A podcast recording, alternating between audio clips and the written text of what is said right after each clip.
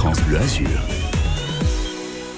Et tous les matins, en revisitant les Alpes-Maritimes, on fait escale dans les plus beaux villages du département. Et ce matin, on n'est pas très loin de l'Italie, à la porte d'entrée de la vallée de la Roya. On s'arrête à Breil-sur-Roya aujourd'hui avec Monsieur le maire. Bonjour Sébastien Olaran. Bonjour. Merci d'être avec nous sur France Bleu Azur.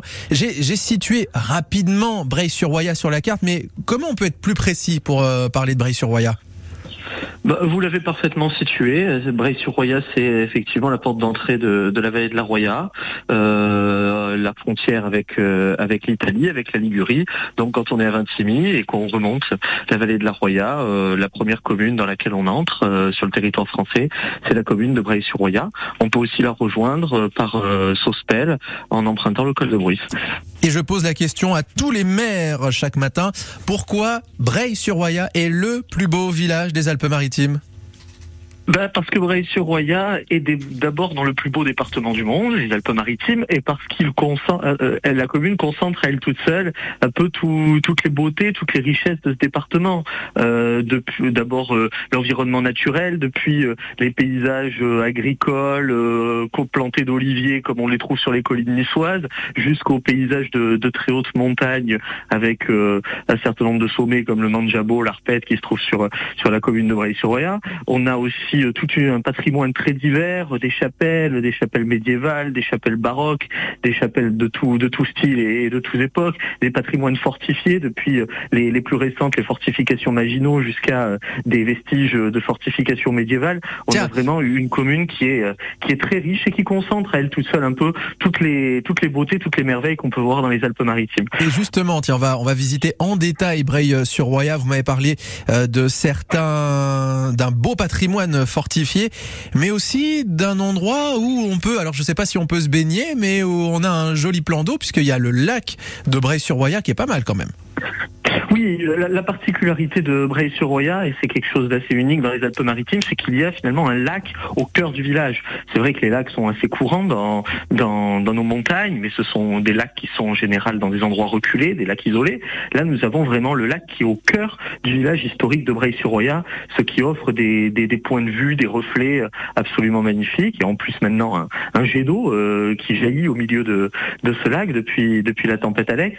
Donc c'est vrai que c'est un atout important d'ailleurs, on travaille pour faire en sorte que l'été prochain, on puisse offrir de la navigation par barque euh, sur ce plan d'eau. Activité aquatique et nautique à Breil-sur-Roya, pourquoi pas en 2023. Tiens, pour ceux qui connaissent pas euh, la tour de la Cruella, est-ce que vous pouvez nous la présenter? J'aime beaucoup le nom déjà.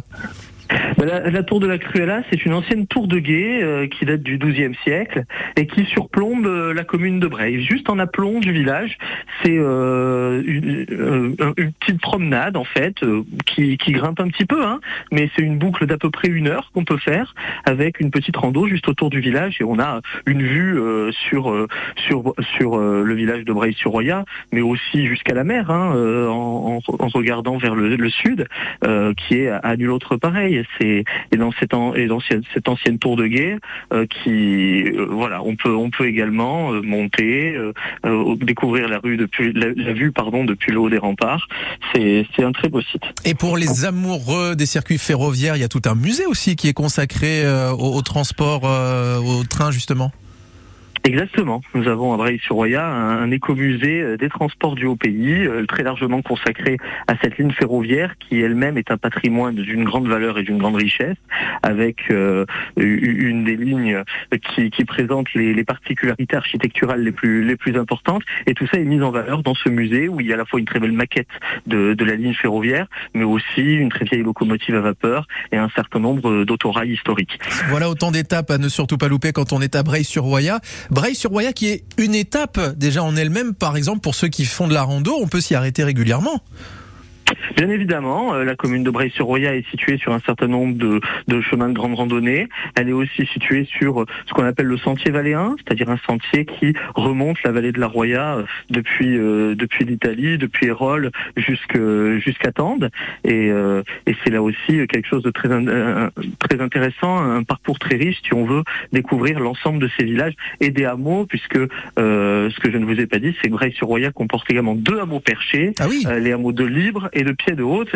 Et euh, Pied de Haute, c'est un, un, petit hameau. Hein. Le, le, le, village en lui, à lui tout seul accueille, on va dire, une trentaine d'habitants à l'année, mais ne compte pas moins de deux monuments historiques remarquables, ce qui est quand même assez rare, ainsi qu'un ancien château. donc c'est un petit hameau qui est extrêmement riche et, et le hameau de Libre, qui en fait lui fait face sur le versant de montagne opposé, a également une grande richesse, un très beau patrimoine. Et je sais que c'est, j'allais dire cet été, plutôt euh, là dans quelques jours, euh, même pas une semaine, il y a la fameuse fête patronale de Bray-sur-Roya. Beaucoup de communes évidemment sont, sont concernées. Qu'est-ce qui va se passer chez vous? Alors c'est euh, la fête de la Medjagouste. Alors euh, ça nous permet de découvrir tous les plus beaux sites de la commune puisque euh, ça commence donc le, 13 août avec la fête de la Cruella où la population monte au son des fifres et tambours jusqu'à cette tour de guet qui surplombe le village et partage un, pique-nique dans, dans, dans, ce cadre dans ce cadre magnifique. Ensuite le 15 août c'est la partie on va dire la plus traditionnelle où on a la messe, la procession, le l'apéritif d'honneur, le discours de la municipalité, ça c'est le moment classique de, la fête patronale. On a des animations avec des jeux pour enfants euh, tout au long de l'après-midi. On a euh, bien sûr le soir euh, le bal. Bon, on nous a interdit le feu d'artifice en raison de la sécheresse. Ça, c'est oui, c'était plus ou moins logique. Et le 16 août, ce sera un grand Pambagna. Et le 16 août, on monte sur un autre site exceptionnel de la commune, c'est le site de la chapelle de Notre-Dame-du-Mont, de magnifiques planches de, plantées d'oliviers, où euh, après une messe de nouveau, on, partage tous ensemble le pambagna offert par le comité des fêtes.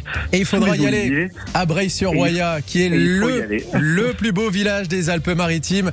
Merci beaucoup Sébastien Olaran, monsieur le maire de Breil-sur-Roya, d'avoir été avec nous, nous avoir présenté ou représenté la commune. On était aux portes de la vallée de la Roya le plus beau village des Alpes-Maritimes. Claude Nougaro pour la musique.